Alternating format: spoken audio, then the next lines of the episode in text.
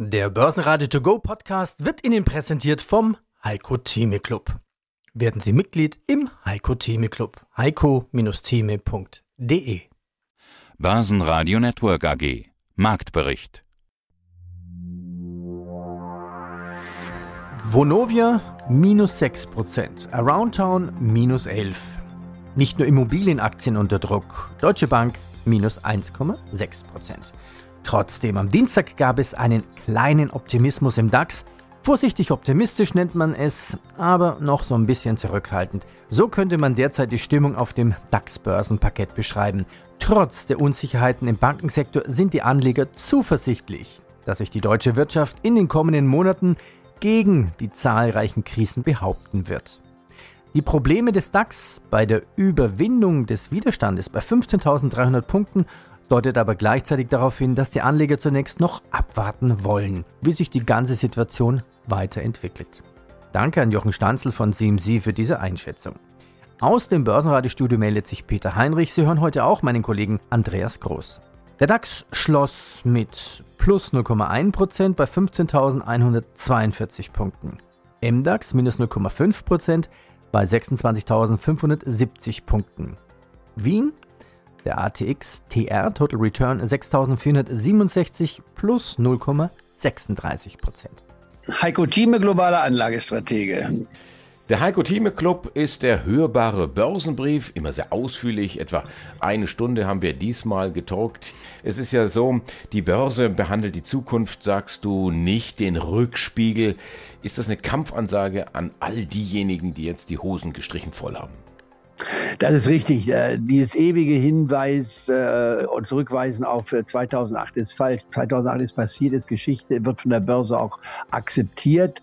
Es ist keine Wiederholung von 2008. Die Ausgangsbasis eine andere. Wir werden natürlich Klippen haben. Wir werden auch äh, Tests haben. Wir werden die 15.000 Marke testen beim DAX. Die 14.000 Marke kann ins Blickfeld kommen, leicht unterschritten werden. Aber wir sind durch die Tiefsphasen gekommen Ende September. Und wir werden am Jahresende, und das ist ja meine Hauptaussage, bei 17.000 stehen, beim DAX ohne Garantieschein natürlich und beim Dow Jones so äh, die 38.000 Marke jetzt von gut 32.000 erleben können. Es gibt vieles zu überwinden, aber wer hier jetzt die Segel streicht und den Kopf in den Sand steckt, der macht einen Riesenfehler. Was wir übrigens jetzt im Hintergrund sehen, das Blinken meiner Lampe, ich weiß nicht warum, aber auch das muss man mal akzeptieren. Ich war in der Technologie. Kurzum, ich bleibe sehr konstruktiv. Die Deutsche Bankaktie steht bei mir auf der Liste. War natürlich ein Schnäppchen, als sie bei 8 Euro waren. Ich war vor wenigen Stunden, wenn man so will. Da muss man sich einkaufen. Wie man das Drei-Tranchen-Prinzip anwendet, habe ich nochmal im Detail erläutert. Ich habe natürlich auch wahnsinnig viel wieder gesprochen. Das kennst du ja von mir. Aber äh, wer das nicht macht, der macht den Heiko Thieme Club halt nicht. Ich bin so, wie ich bin, werde mich auch mit äh, 79 Jahren nicht verändern. Das muss man ganz klar sagen. Äh, noch eine Sache, die wir nicht besprochen haben, Charles Schwab bleibt bei mir auf der Liste auch. Ich war es von 57 bis 48 gefallen, da konnte man die zweite Tranche schon auf, einkaufen. Also ich bleibe dabei, sehe enorme Chancen. Der Ausstieg aus der Warta war richtig. Der Einstieg dann in das Alternativprodukt kann man sich vom letzten Mal nochmal anhören, brachte schon einige Gewinne ein. Also kurzum, die Börse ist beweglich und das müssen wir auch sein. Aber es gibt enorme Chancen und Vonovia ist wahrscheinlich für viele ein kritischer Punkt. Für mich ist es ein klarer Kauf. Hier in diesem Podcast gibt es heute Ausschnitte aus dem Heiko Theme Club. Dann Gnade uns Gott. Börsen handelt Hoffnung, nicht den Rückspiegel. Ich bin rationeller Optimist. Wikifolio Trader Kai Knoblauch, Halbprofi 87, 70 Einzelaktien. Triodos, wir sind bei erneuerbaren Energien einer der größten Finanzierer weltweit. Sie hören auch Ausschnitte aus dem Fit for Trading Podcast von der DZ Bank mit Falco Block. Nummer 18. Börsenpsychologie. Goldene Regeln für deinen Anlageerfolg mit Anlagecoach André Stacke. Timo Emden zu Bitcoin und Co. Kann Krypto Bankenkrisen verhindern? Timo Emden sagt, niemand auf der Welt kann diese Frage beantworten. Reich werden ist so einfach. Mit den folgenden drei Regeln könnt ihr bereits in wenigen Wochen die erste Million an der Börse verdienen. Klingt schön, oder? Leider ist das mit dem Reichwerden an der Börse nicht so einfach und schnell geht es schon mal gar nicht. Warum wir alle aber immer wieder den Versuchungen vom schnellen Geld erlegen, mit welchen Regeln ihr es aber schaffen könnt, langfristig an den Kapitalmärkten erfolgreich zu sein, das ist das Thema meines heutigen Podcasts. Ja, und die passenden Tipps und Regeln dazu, die hat mein Studiogast dabei. Es ist André Stagge, ehemaliger Fondsmanager und heute Portfolio- und Anlagecoach. Dann sage ich Hallo André, herzlich willkommen bei meinem Podcast. Hallo Falco, schön hier zu sein. Ja, da fällt mir nämlich spontan auch der Spruch von Börsenaltmeister und einem Namenspatron André Costolani ein. Er hat schon auch schon mal damals gesagt, Börse ist zu 90 Prozent Psychologie und wir sind nun mal nicht rationale Wesen. Wäre auch schade drum, wenn es so wäre. Aber an der Börse hat das nicht immer etwas verloren. Weil eigentlich kann Geld verdienen an der Börse ja ganz einfach sein. Wie gibt es da diese schönen Sprüche? Billig kaufen, teuer verkaufen oder auch mein Favorite, Gewinne laufen lassen, Verluste begrenzen. Ja, das sind so zwei Regeln, die mir hier einfallen. Jetzt mal aber die Frage auch an dich als Profi, warum klappt das in der Praxis meistens dann doch nicht so? Menschen sind einfach nicht für die Börse gemacht. Wir sind von klein auf an erzogen, eben auch ein Stück weit auf unseren Bauch zu hören. Und unser Bauch hat uns eben drei wichtige Eigenschaften antrainiert, noch aus der Urzeit. Unser Gehirn hat sich ja nur relativ langsam entwickelt für den technischen Fortschritt, den wir haben. Und die drei Dinge, von denen ich da spreche, das ist eben dieses klassische 3F-Syndrom, Fight, Flight or Freeze. Unser Verstand setzt eben manchmal einfach aus, wenn eine Bedrohung kommt. Und Kapital- oder Geldverlust allgemein wird ja als sehr starke Bedrohung empfunden. Also in der Sekunde, wo der Aktien- oder Börsenkurs gegen mich läuft, habe ich ja sofort was verloren und denke eben, oh Gott, mein Leben ist zu Ende, mein Geld ist weg, ich sitze auf der Straße und dann fange ich eben an zu fliehen, also gar nicht mehr mich damit auseinanderzusetzen, zu kämpfen, größere Positionen zu machen oder komplett zu erstarren und damit eben vielleicht auch nicht mehr in der Möglichkeit sein, einen einmal gefassten Handelsplan tatsächlich in die Praxis umzusetzen. Deswegen ja, es ist eben schwierig für uns, diese Gewinne laufen zu lassen und diese Verluste zu begrenzen. Und ein Tipp auch aus meiner Praxis als Fondsmanager oder auch als Börsenmentor, diese Grundidee billig zu kaufen, das liegt uns, das ist auch in unserer DNA. Niemand wird in den Supermarkt gehen und ein Produkt kaufen, was im Preis hochgesetzt wurde. Aber an der Börse ist zumindest meine Erfahrung auch mit dem klassischen Momentum oder Trendeffekt eher die Aktien zu kaufen, die schon teuer sind, die schon gut gelaufen sind und die dann weiterlaufen. Das sagt ja auch die klassische Portfoliotheorie. Kauft die eher die Werte mit einem hohen Mühe, also die in der Vergangenheit schon gut funktioniert haben und setzt nicht so sehr auf die gefallenen Engel. Trotzdem sehen wir das immer wieder in der Börsengeschichte, sei es eine Wirecard oder jetzt auch aktuell die Bankaktien in den USA. Man kauft eben gerne das, was billig ist aber da halte ich es mit meinem Papa. Der hat immer so schön gesagt, wer billig kauft, der kauft zweimal. Denn wenn es ein bisschen teurer ist, dann hat es meistens auch Qualität und dann kommt eben deine zweite Idee, eher Gewinne laufen lassen und eben auch eher darauf vertrauen, dass das, was in der Vergangenheit schon gut funktioniert hat, auch in der Zukunft weiter klappt. Siemens Energy fast plus 2%. Ein Konsortium aus Siemens Energy und dem italienischen FATA-Konzern hat vom Übertragungsnetzbetreiber Terna den Zuschlag für die Lieferung von vier Konverterstationen bekommen. Die Summe rund eine Milliarde Euro. Der Sportartikelhersteller Adidas trennt sich von der Beyonce Motemarke Eve Park. Man hätte sich mehr erhofft. Mein Name ist Timo Emden, ich bin Marktanalyst seit über 14 Jahren mit Schwerpunkt auf Bitcoin und Co. Timo, schön, dass du da bist. Andi Groß beim Börsenradio. Bislang galt ja das Credo, schwacher Markt gleich schwacher Bitcoin, weil hohes Risiko. Also ich fasse das jetzt mal ganz bewusst und ganz kurz zusammen. Jetzt sieht es ein bisschen anders aus. Es scheppert bei den Banken, es scheppert auch beim Markt aus unterschiedlichsten Gründen und der Bitcoin geht durch die Decke mit 30 Prozent. Und dann hört man sofort wieder aus der Kryptoecke, ja, dieses klassische Zentralbankensystem, das ist ja zum Scheitern verurteilt und nur das dezentrale Kryptosystem kann überleben. Ist das so? Könnte ein dezentrales Kryptogeld das System stabilisieren und Rettungsaktionen à la Credit Suisse oder Silicon Valley Bank überflüssig machen? Ich denke, diese Frage ist schon ja sehr, sehr intensiv, sage ich mal. Also diese Frage werde ich heute nicht beantworten können, das schon mal vorweg. Ich denke, es lässt sich auch gar nicht äh, beantworten. Also niemand auf dieser Welt kann diese Frage beantworten, Stand heute. Denn dafür ist das System meiner Meinung nach einfach auch viel zu komplex. Erstens das und zweitens ist der Bitcoin, ja, beziehungsweise Krypto-Assets insgesamt, aber hier geht es ja um den Bitcoin, ja auch, würde ich sagen, Stand heute eher nicht so reif, da wir natürlich die Problematik, so schon die erste Problematik der hohen Volatilität haben. Also summa summarum, wenn ich diese Frage beantworten würde, dann würde ich eher ein Fragezeichen als ein Ausrufezeichen Ausrufezeichen da dran setzen. Denn wie eben schon gesagt, eingangs die hohe Volatilität disqualifiziert eben auch den Bitcoin hier als Währung für den gesamten Globus. Aber jetzt könnte man eben diese Theorien aufstellen, wenn der Bitcoin ja als globale Währung fungiert, wird vermutlich auch die Volatilität vermutlich dann eben auch sinken. Aber da setzt man natürlich auch wieder ein Fragezeichen dran. Also ich denke, diese Frage lässt sich Stand heute eher nicht beantworten. Ich würde da aber ganz bewusst ein Fragezeichen dran setzen. Du hattest die relativ hohe Volatilität des Bitcoin angesprochen.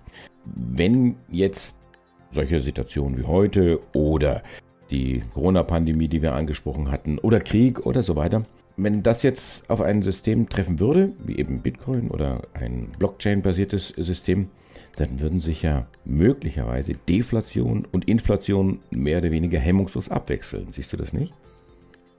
Ja, die würde fehlen, die Regulatorik eines Zentralbanksystems beispielsweise, aber darum geht es ja auch gerade, ja, dass diese Aufgabe ja übernommen wird durch diesen Konsens innerhalb der Bitcoin-Welt oder in dem XY-Coin, wie auch immer.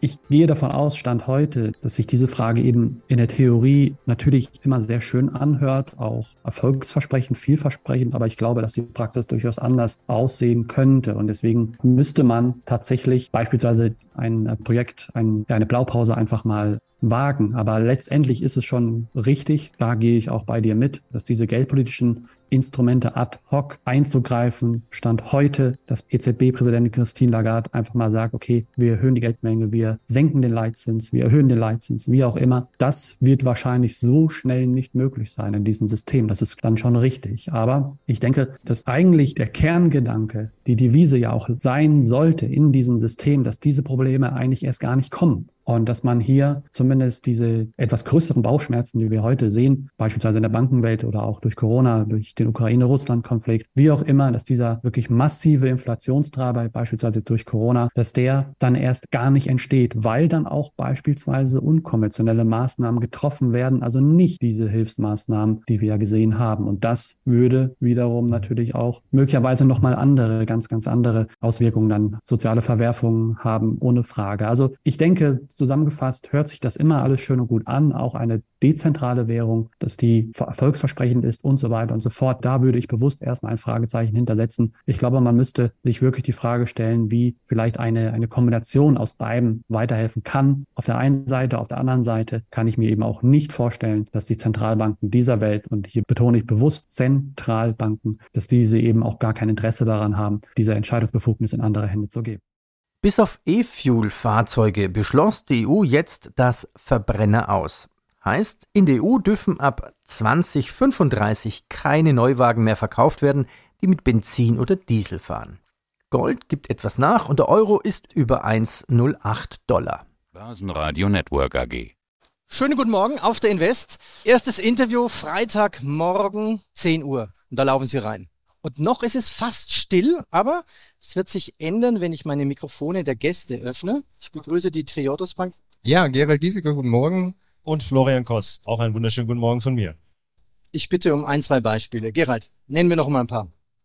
Ja, ganz interessante Beispiele sind immer, wenn wir tatsächlich in die Diskussion kommen und Montagmorgens die ganze Bank in Deutschland zusammenkommt und wir uns fragen, ist das eigentlich nachhaltig und passt das zu uns, was wir hier gerade an Finanzierungsanfrage haben? Und ich finde, da ist immer ein Beispiel ganz äh, mir noch am im Kopf geblieben. Da hatten wir eine Anfrage von einem ja, Mastbetrieb für die Finanzierung einer Solaranlage. Und Solaranlage ist natürlich absolut unser Steckenpferd und das ist natürlich ein Thema, was wir gerne begleiten möchten. Wir haben aber bei einem unserer Ausschlusskriterien auch festgelegt, dass wir keine Massentierhaltung finanzieren. Und dann stehen sie vor dem Konflikt, dass sie eigentlich was Gutes finanzieren möchten, nachhaltige Energien, aber eben auf dem Mastviehbetrieb. Kann man, kann man das trennen und wie ist die Entscheidung ausgefallen? Ja, das ist ganz interessant. Ich glaube, wir haben da eine ganz gute Lösung gefunden. Wir haben uns dazu entschieden, ein Kreditangebot zu machen und den Zinssatz einfach ein Stück weit daran zu knüpfen, wie nachhaltig sich der Viehbetrieb dann aufstellt.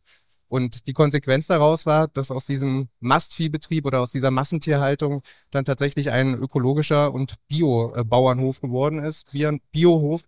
Und hier natürlich der Kreditnehmer auch Zinsen einsparen konnte. Und somit haben wir einen doppelt guten Effekt hier generieren können. Ein weiteres Beispiel. Was gibt's denn noch? Was man vielleicht noch ergänzen kann, es geht ja nicht nur darum, was Gutes zu tun, sondern auch Schlechtes nicht zu tun. Ne? Das Ja. heißt, die, die Tritus Bank, zum einen veröffentlicht sie jeden Kredit auf der Webseite. Das heißt, jeder Kunde oder auch Interessierte kann sehen, wo ist dann tatsächlich das Geld der Bank, wo das investiert. Es gibt auch eine ganze Reihe von Ausschlusskriterien. Da fallen natürlich dann solche Sachen wie fossile Energien, Atomkraft, Rüstung und Co. darunter. Und ein schönes Beispiel, was wir auch hatten, war ein Unternehmen, ein Stadtwerk, was sehr stark im fossilen Energienbereich tätig ist. Wo wir normalerweise gesagt hätten, mit dem arbeiten wir nicht zusammen. Dieses Stadtwerk hat aber jetzt ein sehr interessantes Projekt gemacht. Und zwar haben die einen riesengroßen Batteriespeicherpark aufgebaut vor einem Kohlekraftwerk und brauchten dafür Finanzierung. Das Thema ist ja nicht nur erneuerbare Energien, wo kommt die ganze Energie her, sondern sie muss ja auch dann da sein. Ne? Dieses Thema Dunkelflaute, also auch bei Nacht, wenn mal keine Sonne scheint, wenn kein Wind weht. Also wie bekommt man das hin, dass das Stromnetz trotzdem stabil ist? Und diese Stadtwerk hat einen großen Batteriespeicher gebaut, mit dem sie das Netz stabilisiert. Das ist quasi große Container mit tausenden von großen alten Autobatterien. Und wenn zu viel Spannung im Netz ist, wenn viel Wind weht, wenn viel Sonne scheint, dann werden diese Batterien aufgeladen. Und wenn zu wenig da ist, wird normalerweise hinten dran im Kohlekraftwerk ein zusätzlicher Meiler angeschmissen. Und das können sie damit vermeiden. Das heißt, wir haben mit dieser Finanzierung dieses Batterieparks dafür gesorgt, dass dauerhaft ein Teil des Kohlekraftwerks abgeschaltet werden konnte, weil eben über diesen Batteriespeicher das Netz stabil gehalten wurde. Und das ist ein Geschäftsmodell, weil damit das Netz stabilisiert wird, damit verdient Energieversorger Geld und er sorgt dafür auch, dass, die, dass nicht nur erneuerbare Energien da sind, sondern eben auch dann da sind, wenn man sie braucht. Und das war für uns ein Punkt, wo wir gesagt haben, so eine Transformation eines Kunden, die möchten wir finanzieren, das ist ein sinnvolles Projekt. Und dann arbeiten wir auch mit Kunden zusammen, wo man normalerweise sagen würde, kommt für uns eigentlich nicht in Frage. Das chinesische Amazon Alibaba spaltet sich in sechs Firmen auf. Zuvor war Mitbegründer Jack Ma erstmals wieder seit langem in der Öffentlichkeit in China gesehen worden. 2023 soll das Betriebsergebnis wieder zulegen, nachdem im vergangenen Jahr hohe Kosten auf das Ergebnis gedrückt hatten. Evotech plus 5,6%. Noch eine Meldung, Rekorddividende von Rational von 2,50 Euro rauf auf 13,50 Ja, mein Name ist Kai Knobloch. Auf der Wikifolio-Plattform findet ihr mich unter dem Tradernamen Halbprofi87 und mein dort größtes und bekanntestes Wikifolio ist das Wikifolio Trend und Fundamental. Kai, und über dieses Wikifolio Trend und Fundamental wollen wir jetzt sprechen, die nächsten Minuten. Es ist ein sehr etabliertes Wikifolio, seit neun Jahren ist das dabei, also seit 2014. Im Schnitt, ich habe mal nachgerechnet, sind das 11% Performance und es ist sehr breit aufgestellt, sehr diversifiziert, wie der Fachmann sagt. Momentan 10% Cash, 25% etwa ETFs und 65% Aktien. Ja, dieses Diversifizieren mit dem Augenzwinkern gefragt. Kann man das auch übertreiben? Man kann es definitiv übertreiben und an der ein oder an anderen Stelle mache ich das auch, das gebe ich auch zu, ja.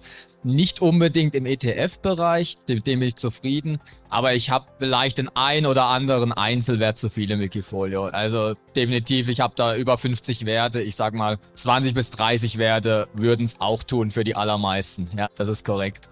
Ist ja nett. Du nennst dich Halbprofi. Halbprofi 87, ne? Ja, genau. Also 87 ist dein Baujahr, nehme ich mal an. Genau, richtig. Halbprofi, was macht die andere Hälfte des Profis, wenn du nicht am Traden bist? Ähm, die andere Hälfte des Profis arbeitet in einem Job in der Stadtverwaltung, so im kommunalpolitischen Bereich bin ich da unterwegs. Da, genau. Da hat man offensichtlich viel Zeit. Nee, ähm, das Klischee trifft da bei mir gar nicht mal so sehr zu. Aber Trading ist so mein Hobby und es ist schön, dass ich damit auch noch auf Wikifolio so ein bisschen unterwegs sein kann und darf, ja. Gut, wenn wir mal ernsthaft gehen, wir Medias in Res, wie der Engländer sagt. Was ist genau die Handelsidee hinter Trend und Fundamental? Also im Prinzip steckt ja sehr viel auch im Namen schon drin, oder? Ja, genau. Also mir ist zum einen wichtig, dass ich eine Fundamentalanalyse bei den Unternehmen mache. Also ich muss das Geschäftsmodell nachvollziehen können von einem Unternehmen. Ich schaue mir die Umsatzzahlen an, die Gewinnzahlen. Im Idealfall soll ich da ein schönes Wachstum vorlegen. Je höher, desto besser. Und das soll dann auch in Relation zu der Bewertung noch passen. Und dann tue ich das Ganze natürlich auch noch mit der Charttechnik, die nehme ich auch noch mit dazu. Und da ist es dann noch schön, wenn wir uns da in einem technischen Aufwärtstrend befinden. Und das ist so die Idealkonstellation, wie es mir eigentlich vorstelle bei einem Wert. Und das ist im Grunde so die Philosophie, so ein Mix aus Fundamental und technischer Analyse. Also alles dabei. Auch diese ETF, zur Absicherung hatte ich bei dir in der Beschreibung gelesen, in überbewerteten Märkten. Derzeit etwa ein Viertel der Titel sind äh, ETFs. Bedeutet das jetzt viel oder wenig? Braucht man diese Absicherung? Sind wir so stark überbewertet? Also ich würde sagen, ich habe fast schon Investorenansatz, sprich ich bin in der meisten Zeit, ist eigentlich schon mein Ansatz, dass ich long auf der Aktienseite bin. Und ich bin aktuell so knapp über 80% in Cash. Ich habe 5% Gold und Silber so in etwa in meinem Wikifolio, sogar ein bisschen mehr. Dann habe ich auch noch ein paar Anleihe-ETFs. Von dem her würde ich sagen, für meine Verhältnisse bin ich aktuell eher ein bisschen defensiver oder kontrolliert offensiv aufgestellt, weil es schon eine schwierige Marktphase ist. Ich finde, wir sind nicht wirklich billig an den Gesamtmärkten. Und gleichzeitig haben wir doch einige Probleme, also auch ein hohes Zinsniveau. Es gibt einfach auch wieder Anlagealternativen. Deshalb bin ich aktuell nicht 100% long in Aktien, weil ich mir vorstellen könnte, dass wir auch nochmal einfach bessere Chancen am Markt bekommen werden. Die Redaktion von Börsenradio sagt Danke fürs Zuhören. Sie hörten hier in diesem Podcast Ausschnitte aus unserem Originalprogramm. Unter börsenradio.de finden Sie alle Interviews in Langform plus weitere 40.000 Interviews noch im Börsenradio-Archiv. Viel Spaß beim Hören. Börsenradio Network AG Marktbericht Der Börsenradio To Go Podcast wurde Ihnen präsentiert vom Heiko Theme Club. Werden Sie Mitglied im Heiko Theme Club. heiko-theme.de